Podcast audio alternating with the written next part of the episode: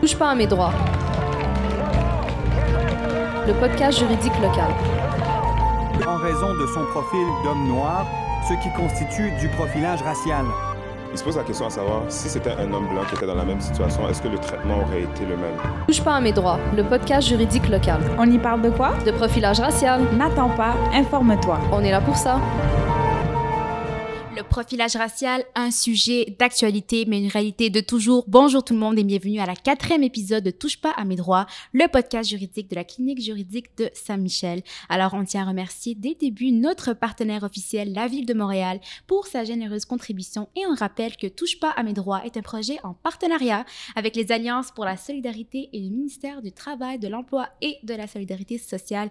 Aujourd'hui, j'ai le plaisir d'être accompagnée de Maître Nada Boumeftar. Vous la connaissez, elle est la vice-présidente de la clinique juridique de Saint-Michel, mais bien plus. Elle travaille en droit criminel et en protection de la jeunesse et également très impliquée au milieu associatif et communautaire. Et aujourd'hui, nous pensions que c'est très important de la recevoir parce qu'elle est experte en ce sujet et je pense qu'elle pourra nous éclaircir sur euh, différents enjeux. Alors, bonsoir Nada. Bonsoir Riba, merci Comment de me recevoir. Ça va bien. Toujours un plaisir d'être là pour la clinique juridique et parler de sujets aussi importants euh, que celui qu'on va aborder aujourd'hui. Alors, merci de me recevoir. Et euh, je voulais en profiter pour parler avec toi justement, faire un petit rappel de notre marathon qui aura lieu le 20 novembre prochain. Est-ce que tu peux nous dire un petit peu c'est quoi le marathon euh, Lumière sur le profilage racial? Absolument. D'abord, rappeler que dans les, la mission de la clinique juridique, ça a toujours fait partie de nos racines et des projets qu'on a voulu développer, soit celui d'encadrer les gens et d'informer les gens au sujet du profilage racial, d'abord de sensibiliser la population à ça, mais également donner les outils nécessaires aux gens pour dénoncer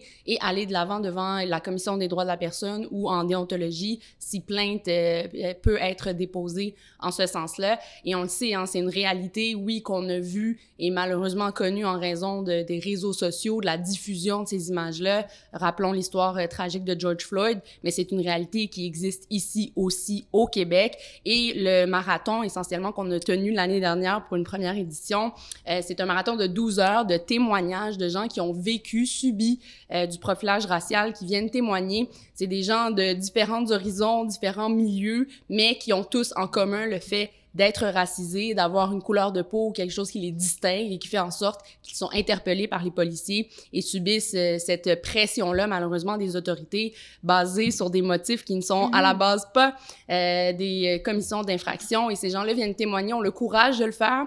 Je voudrais que c'est très émotif, même pour nous qui les écoutons. Et cette année, on a la chance de refaire cette euh, édition-là du Marathon Lumière sur le profilage racial, deuxième édition, pour rappeler aux gens que c'est une réalité qui continue d'exister et qu'on doit continuer à tenter de, vaincre ou à tout le moins d'éradiquer là, ça, c'est- en sensibilisant les gens. Oui, c'est assez choquant. Tu dis 12 heures de marathon. Ça, ça veut dire que il y a assez de monde pour témoigner pendant 12 heures. Et donc, ça fou. rappelle l'importance que justement, ça existe ici aussi. Et il faut euh, mettre la lumière là-dessus. Donc, c'est autant que c'est très honorable de la part de la clinique juridique de Saint-Michel, autant que ça démontre la gravité de la situation et l'importance euh, d'avoir ce type de podcast, justement. Donc, on a très hâte et on rappelle justement à tous nos auditeurs d'aller suivre sur nos réseaux sociaux, notamment à la page Instagram Clinique juridique de Saint-Michel pour participer, témoigner ou regarder bien sûr le live. Et on rappelle que tous les dons iront euh, à la clinique pour un meilleur accès à la justice. Absolument. Alors maintenant, si on pouvait, euh, on va plonger un petit peu plus dans ta carrière à toi. Euh, comme je tiens à rappeler, donc tu pratiques en droit criminel et en protection de la jeunesse. Euh, pourquoi avoir choisi ces domaines-là justement? Et c'est quoi les différences et les similarités entre la protection de la jeunesse et le droit criminel? Mhm, excellente question. Puis je trouve ça intéressant, Iba, parce que par cette visibilité-là aussi que j'ai eu la chance d'avoir là, euh, sur les réseaux sociaux, plusieurs jeunes m'écrivent. Mhm. Donc, euh, j'espère que ça pourra répondre à plusieurs d'entre eux. Euh, D'abord, le droit m'intéressait, surtout pour ce, ce, ce désir de revendiquer et défendre des droits. Euh, le criminel et la protection de la jeunesse, c'est deux types de droits où l'être humain est au centre de ça. Donc, c'est vraiment, tu un client ou une cliente ou quelqu'un que tu représentes devant les tribunaux face à une autorité comme l'État, comme la Mhm. police, comme la DPJ, qui, eux, ont infinies ressources euh, et qui se retrouvent finalement dans une situation où la balance penche déjà pas en leur faveur du fait qu'on est contre quelque chose de plus gros que nous. Mhm. Euh, certains, la première fois, vont faire face au système de justice, mais à la fin de la journée, c'est important de, de, de s'accrocher à cette humanité-là puis de faire ressortir ça. Et c'est ce qui est vraiment venu me, me chercher, d'être le porte-voix de ces gens-là, m'asseoir avec C'est eux. pas toujours facile, C'est- c'est- j'imagine, surtout quand on sait que ça gravite autour de l'humain. Absolument, absolument. Mhm. Il y a toujours, euh, évidemment, ce côté-là peut-être un peu plus émotif ou ce désir-là absolument d'aider les gens, mais à un certain moment, ben, il y a des limites, évidemment, à ce qu'on peut faire, mais de tenter euh, de faire tout ce qu'on peut, euh, pour pas reprendre euh, les mots, mais d'utiliser ces outils-là que j'ai eu la chance d'aller chercher en droit, cette spécialité-là pour aider les gens, mais c'est ce qui vraiment euh, est venu me chercher euh, à la base. Puis ces deux types de droits aussi on- où on est une minorité d'avocats qui plaident. Alors, on a la chance d'aller devant les tribunaux et de plaider ces causes-là, de devoir euh, user de l'art oratoire. Alors, moi, ça vient euh, beaucoup me chercher. Hum, super. Et justement, lors de l'épisode 3, euh, on a abordé le thème du droit carcéral. Donc, ça, se rejoint quelque part avec le droit criminel. Et les statistiques que nous avons présentées, donc je rappelle par exemple qu'on sait que le taux d'enfants des Premières Nations qui sont placés par la DPJ est près de huit fois plus élevé que celui des enfants non autochtones. Donc ça, c'est une statistique parmi tant d'autres qui démontre vraiment un racisme systémique, un profilage au sein même euh, du droit carcéral. Donc, en tant qu'avocate criminaliste, qu'est-ce que vous pouvez nous dire sur justement cette réalité-là, ces Mhm. statistiques-là, puis c'est quoi les liens euh, de causalité entre le profilage racial euh, exercé par les autorités et le droit, criminel? Mhm. C'est sûr qu'il faut d'abord mettre, je pense, en contexte pour monsieur, madame, tout le monde qui nous écoute, le fait que ces populations-là ne sont pas majoritaires au Québec. Absolument, 4,9% de la population, c'est les Premières Nations, juste pour... euh, Exactement. C'est ça. C'est c'est Mhm. excellent de, de le mentionner, juste pour donner une idée de proportion. Donc, quand on vient après ça sur les statistiques de qui est représenté, par exemple, là, tu parlais de la DPJ, du nombre d'enfants qui sont euh, finalement pris sous l'aile de la DPJ. Rappelons que DPJ, c'est directeur de la protection de la jeunesse, le but étant de protéger les Mhm. jeunes sur notre territoire.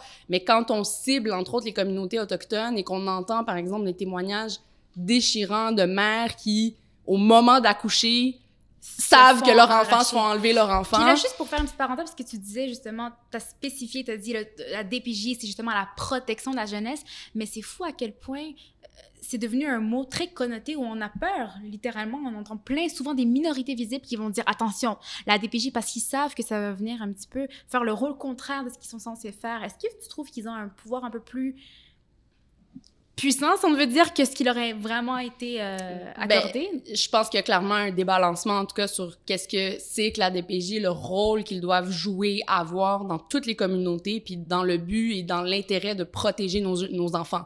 Euh, c'est ça la mission première de- du directeur de la protection de la jeunesse. Ça ne devrait pas être d'oppresser ou d'enlever des enfants, d'arracher des enfants des bras de leurs parents.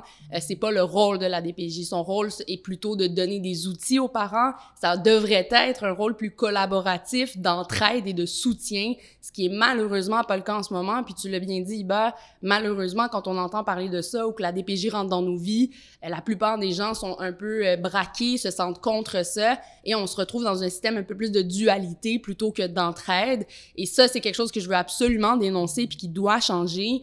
Euh, puis on le voit, hein, la plupart des gens se crispent, se referment, alors qu'au contraire, ce qu'on cherche, c'est une collaboration, une Mhm, ouverture. Mais comment est-ce qu'on peut être ouvert quand on a l'impression de se faire imposer des choses ou qu'on a l'impression que la DPJ débarque un peu, euh, puis l'image que j'ai en tête, c'est quelqu'un qui vient défoncer, défoncer pardon, la porte chez nous, puis nous prendre euh, tout ce qu'on a de, de, de chair. Euh, ça peut être très choquant et traumatisant, puis c'est sûr qu'on n'a pas le choix de ramener euh, les, les aspects puis les points historiques qu'on a connus au Québec. Quand on parle des pensionnats, c'est Mhm. exactement ce Mhm. que les Autochtones ont vécu. Malheureusement, aujourd'hui, ça ressort dans, dans l'actualité, puis c'est une réalité qui, à mon avis, euh, se perpétue euh, malheureusement. Justement, tu as mentionné les pensionnats, puis ça prouve en fait que la DPJ ou les institutions ne prennent pas en considération cet historique assez lourd. Et c'est important de le faire parce que chaque communauté a une histoire différente, a une manière de faire, et notamment et surtout les Premières Nations. Donc, euh, l'année passée, je pense qu'il y a deux ans à peu près, euh, tu me corrigeras si je me trompe, Justin Trudeau a adopté la loi concernant les enfants, les jeunes et les familles des Premières Nations, des Inuits et des Métis. Donc, euh, et le gouvernement caquiste a répondu en disant que Trudeau n'a pas inté- euh, euh, s'ingéré pardon, dans les champs de compétences du Québec. Donc, c'était une loi qui venait un petit peu enlever le contrôle à la DPJ un peu plus et laisser aux Premières Nations le soin de, de bien gérer leur service. euh, Mhm. Voilà, donc à l'enfant. Il Qu'est-ce que tu penses Il y a plusieurs volets Ouais, à, à plusieurs tout volets. ça. Euh, D'abord, peut-être expliquer l'aspect de, de pouvoir. Là. Euh, La DPJ, c'est un, un, un organisme qui est provincial. Donc, effectivement, de pouvoir provincial. C'est le législateur Oui. euh, provincial qui, qui, qui a le pouvoir de changer les choses, je vous dirais concrètement, mais ça n'empêche pas le fédéral de vouloir, par exemple, faire évoluer euh, certains euh, terrains ou chemins, tracer des chemins en ce sens-là, surtout qu'il a des contacts avec d'autres euh, nations, d'autres communautés qui ne sont pas nécessairement au Québec. Et la difficulté en ce moment, euh, tu sais, je vous dirais, quand tu es dans une communauté qui, qui a déjà beaucoup de difficultés sociales, euh, qui est isolée, il n'y a pas beaucoup de travail, il n'y a pas grand-chose à faire dans le Nord, c'est la réalité au Québec, euh, où ils ont accès à l'alcool, ils ont accès à beaucoup de drogues. Donc, il y a des réalités socio-économiques et géographiques qui font en sorte que ces gens-là vivent des difficultés concrètes. Mhm. Mais certaines communautés, puis on le voit ailleurs au fédéral, comme Yellowknife, entre autres, qui ont été capables de d'abord se resserrer, d'avoir d'avoir les outils et euh, l'ensemble nécessaire. Et c'est là où Trudeau a donné de l'argent à ces communautés-là en leur disant, ben vous allez prendre euh, Le le, relais, lead, ouais. le relais, c'est vous qui allez encadrer la protection de vos jeunes. ouais. Mais je te le dis, bah, je pense pas que ça va arriver au Québec euh, demain matin. C'est un énorme défi, puis ça prend des gens de la communauté qui vont s'investir, ça prend des sous, ça prend de l'entretien, ça prend de l'encadrement. Mais ça m'a amené justement à ma prochaine question, parce que en, en pratiquant en protection de la jeunesse, euh, tu as touché à ça, tu es allé dans le Nord, tu as vu ces communautés-là, puis tu as vu des exemples de familles déchirées par rapport à ça, quand des fois, ça venait vraiment d'aspects culturels qui ont été mal interprétés euh, par le milieu extérieur. Euh, donc, euh, justement, ça démontre les ambiguïtés dans leur système en justice. Est-ce que les droits des communautés autochtones sont reconnus au Canada? Euh, c'est une bonne question parce que c'est sûr que, quand on parle de racisme systémique, on va revenir à ce, mot-là que tout le monde, euh, dont tout le monde a peur et ne veut pas mettre les mots sur les bonnes choses. Je pense que c'est un bon exemple de racisme systémique, d'arriver avec euh, des droits, des lois qu'on a écrites dans notre langue et qu'on applique à une communauté, euh, comme tu l'as dit, avec une perspective puis une certaine euh, image de qu'est-ce qui est bon ou pas bon pour des Mhm. enfants sans tenir compte de la réalité culturelle du groupe à qui on implique ces lois-là, ben en quelque sorte on applique ce racisme-là systémique sur ce groupe-là. Euh, un des exemples que j'aime bien mentionner puis que je pense qui est quand même frappant, euh, que j'ai eu la chance, ben la chance, je sais pas si c'est une chance, c'est drôle à dire, mais euh, que j'ai vécu dans ma pratique, Mhm. euh, c'est une mère dont on voulait retirer le poupon euh, l'enfant de la famille en mentionnant que cet enfant-là n'avait pas suffisamment de, n'avait pas une surveillance adéquate euh, parce que la- les, les intervenants de la, DPJ avaient déjà vu l'enfant dans les bras de la, la, la plus jeune sœur, donc celle qui est un peu plus vieille que Mhm. lui, qui a 8-9 ans, euh, alors que la mère était à l'intérieur de la maison, puis que les enfants étaient à l'extérieur de la maison. Donc, il n'y avait pas de regard d'adulte sur ce bébé-là. Pendant ce temps-là, eux ont soulevé ça comme un motif de compromission à la sécurité de ce bébé-là et voulaient retirer l'enfant du milieu. Mais dans ce cas-là, c'était tradi- tradition... Ben, euh, Écoute, je vais vous le dire, oui, dans le Nord, Ouais. les gens euh, vivent en famille, en communauté. Les maisons, ils sont pas euh, deux personnes avec. c'est pas le, le, le- la l'image typique qu'on peut Mhm. connaître dans le sud, Du donc à Montréal. familial, oui. Du noyau familial, on est quatre, puis bon, on voit grand-papa, grand-maman seulement le week-end. Les familles sont quand même tissées serrées, Vivent puis ils peuvent être 10 ou 15 dans une même maison. Et le rôle de, de l'enfant plus vieux est de s'occuper de celui qui est plus jeune. C'est comme ça. Et euh, qu'est-ce qui m'a fait euh, réaliser, en fait, ça, avant d'entrer en, en salle de cours? Puis ça, je tiens à le mentionner, hein. Euh, je travaille avec la communauté Inuit, puis c'est pas une communauté revendicatrice qui va s'asseoir, euh, euh, puis je vais comparer à des clients dans le sud, par exemple, qui ont la chance d'avoir d'être plus éduqués, par exemple, de pas être analphabètes ou d'avoir cette, cette euh, flamme-là de revendiquer qui va s'asseoir puis va dire « Ah, ça, c'est pas juste, ça, c'est pas correct, ça, c'est pas correct, voici ma version, voici ma version ». Les Inuits vont être plus calmes, ils vont t'écouter, ils vont suivre le professionnel, euh, ils vont faire confiance, puis ils seront pas du genre à dire euh, c'est injuste tout ça, ils ont tort, ils ont pas d'allure. Ils vont un peu euh, Le vivre prendre. et subir, ouais, plutôt euh, cette injustice-là. Donc c'est vraiment en observant que j'ai eu la chance de trouver la clé, finalement, la solution de, de ce problème-là. Euh, et c'était en hiver.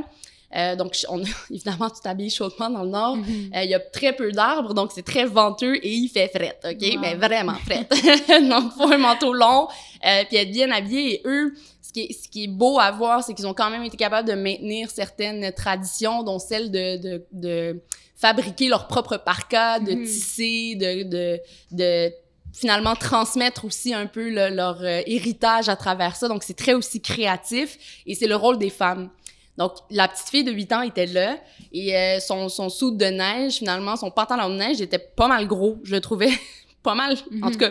Fait que je lui ai demandé, je disais, ah, est-ce que c'est vous qui lui avez fait? Elle a dit oui. Puis, tu sais, à chaque année, on ajuste, on, on le refait. Puis souvent, on part du même modèle qu'on va ajuster, Mhm, ajouter mhm, mhm. de, de la coloration, des choses comme ça. Et on ajuste la taille. Je dis, mais oui, mais pourquoi il est aussi grand que ça? Elle me dit, ben là, c'est pour qu'il y ait de la place pour le bébé. Je dis, ah ouais. Ça a comme répondu à ta question. Ah ouais, ok, ok, ok. Fait qu'on prend pour acquis que oui, c'est comme ça que ça C'est comme fonctionne. ça que ça fonctionne. L'enfant va se retrouver dans les bras d'un enfant de 8-9 ans. Oui, même si, euh, selon la loi, t'es pas encore en âge d'être gardienne avertie, euh, c'est comme ça, puis c'est une responsabilité qu'on donne. Puis je rappelle que les jeunes sont toujours dans la rue.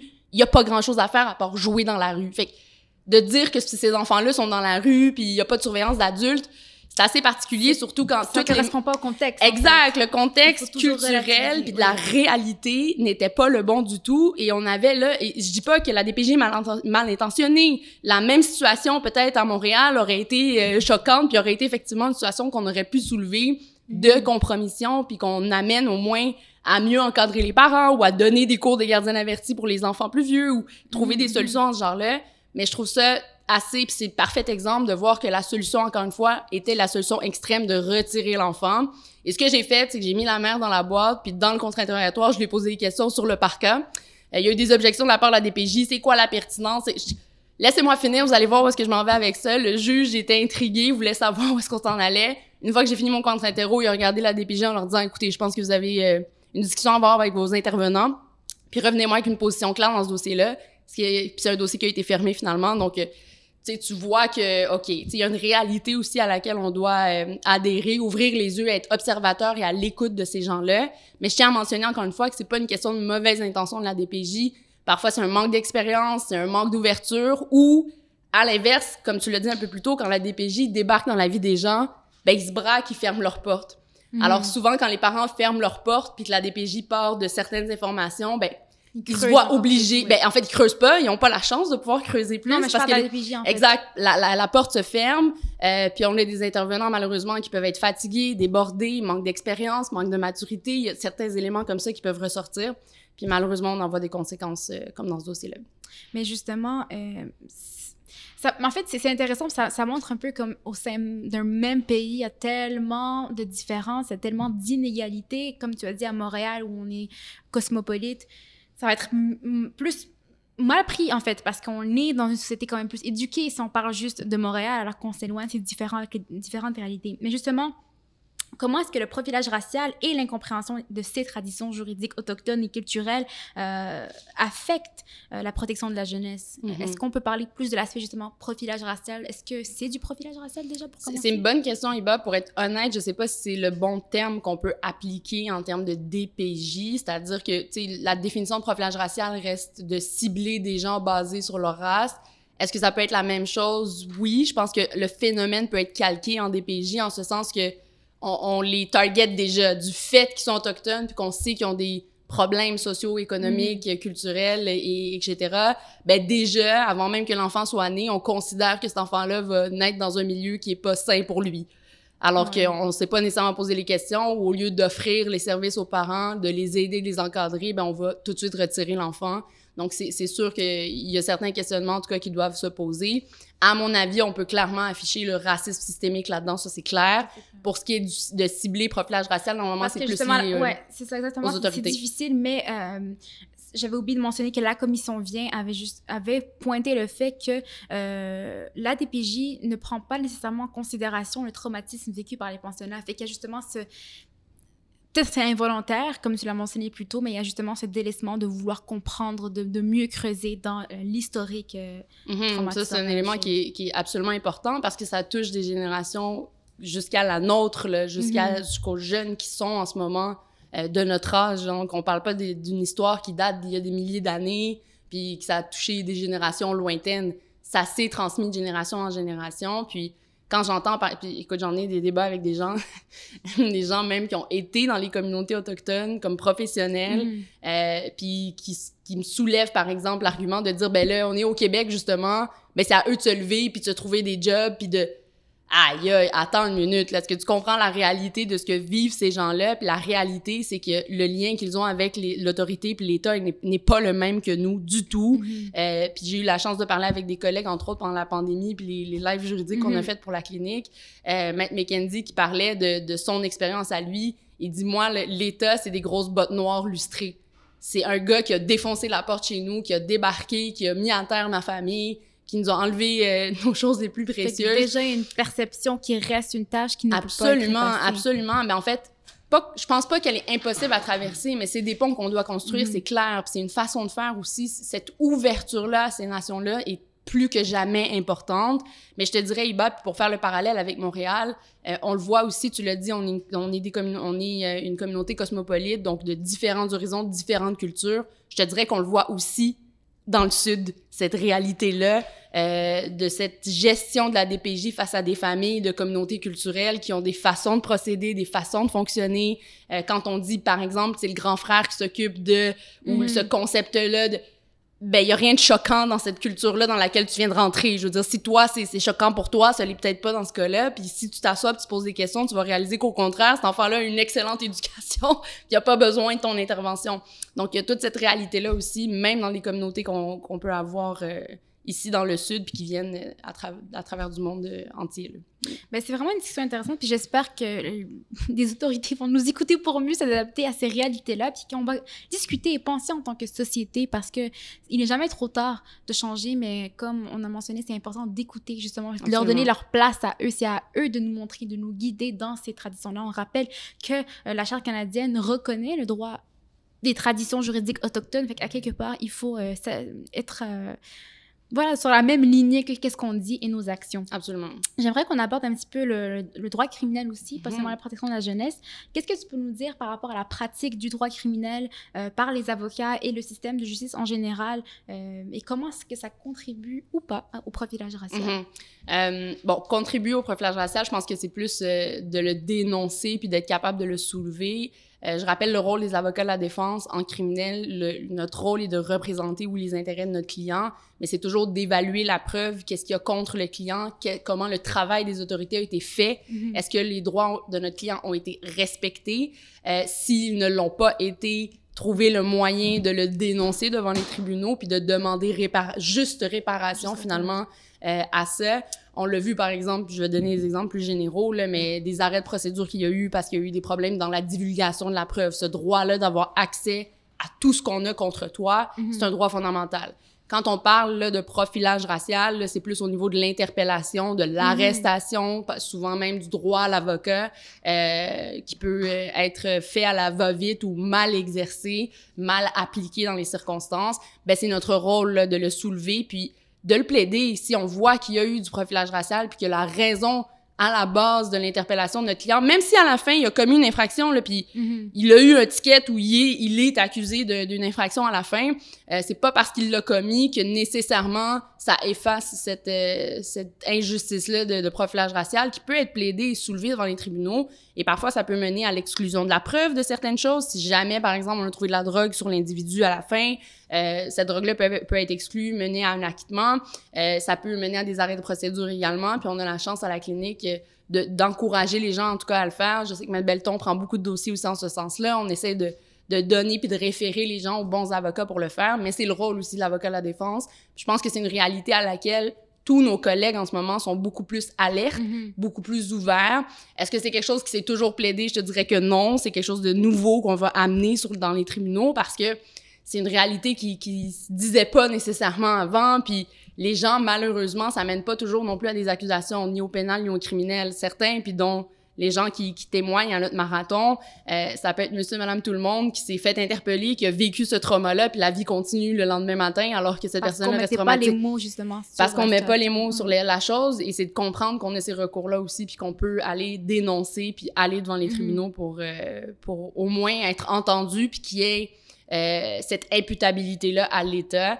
Et ça, c'est tout un autre défi aussi. Là. C'est une fois qu'on a mentionné, qu'on a mis le mot là-dessus, c'est d'en faire la preuve, euh, qui est tout un défi. Et à l'époque, on s'entend, on n'avait pas plein de téléphones cellulaires qui pouvaient filmer.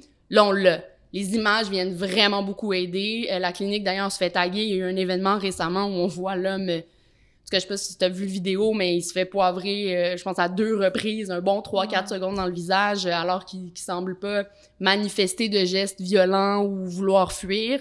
Donc, c'est toutes des questions comme ça qui, qui sont maintenant visibles. Donc, ce sera pas sa version à lui contre les cinq policiers qui étaient après lui. La vidéo parle d'elle-même ça, ça aide beaucoup dans ce type de dossier-là, puis c'est le rôle euh, des avocats dans ce type de mais justement, euh, merci beaucoup, Nada, de nous parler de ces pistes de solutions, puis on peut le voir que ça commence par la discussion, donc que ce soit au niveau euh, de rééduquer un petit peu, d'outiller la police, mais également d'outiller les jeunes par rapport à leurs droits.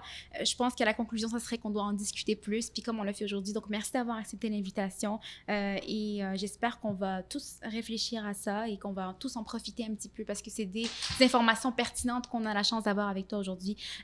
pour qu'on conclure, est-ce qu'on peut nous rappeler donc l'événement qui est notre marathon Lumière sur le profilage racial qui aura lieu le 20 novembre prochain? Donc, rappelez-nous un petit peu les faits, l'événement, comment on peut faire pour y contribuer et en général, comment on fait pour contribuer à la cause du profilage racial? Absolument. Donc, euh, d'abord, rappeler que ça fait partie de la mission de la clinique juridique depuis euh, day one de, de, tenter de vaincre ce problème-là qui est le profilage racial.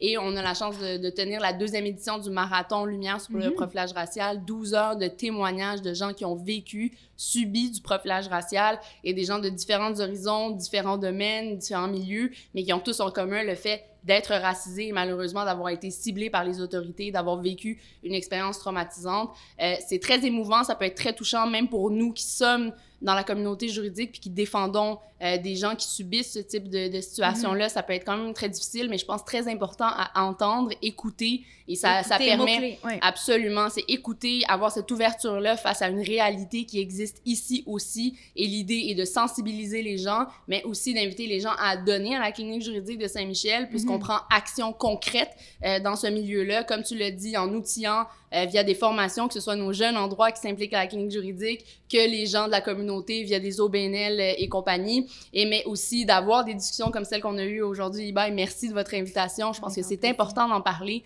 de mettre le doigt là-dessus et de rendre ça public pour que les choses avancent. Puis euh, je tiens à mentionner aussi, on a une petite surprise qui est ajoutée à notre agenda. Euh, donc, il va y avoir la tenue d'un spectacle bénéfice euh, oh. qui va être euh, finalement un spectacle où tous les revenus vont revenir à la clinique juridique de Saint-Michel.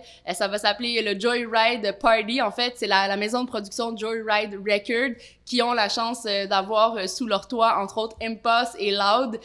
donc, ils vont tenir un spectacle bénéfice le 19 novembre au Club Soda. Donc, quand on l'écoute en ce moment, c'est après-demain. Ouais. achetez vos billets. Ouais, achetez vos billets jusqu'à la dernière minute. Euh, tous les sous vont revenir à la clinique juridique. Les artistes ont été assez gentils pour donner leur cachet, la production également. Donc, un, très, très beau cadeau de gens qui veulent également s'impliquer dans la communauté puis faire la différence. Et surtout, et encore une fois, auprès de nos jeunes. Donc, je vous invite à, venir célébrer avec nous et le lendemain de vous connecter pour euh, connaître un peu plus la réalité. Même si vous le vivez pas, je pense que c'est important d'entendre et de comprendre cette situation-là pour pour faire avancer les choses. Ben, merci beaucoup, Maître Nada Boumefter, protection de la jeunesse, droit criminel et également vice-présidente euh, de la clinique juridique Saint-Michel. Merci encore une fois à nos partenaires, donc la Ville de Montréal, ainsi que les Alliances euh, pour la solidarité et le ministère du Travail, de l'Emploi et de la Solidarité sociale. Merci à Neolabs, notre coordinatrice Lina, et on vous dit à la prochaine. Présenté par la Clinique juridique de Saint-Michel, en collaboration avec le Forum jeunesse de Saint-Michel, Neolabs, la Ville de Montréal, et en partenariat avec les Alliances pour la solidarité et le ministère du Travail, de l'Emploi et de la Solidarité sociale.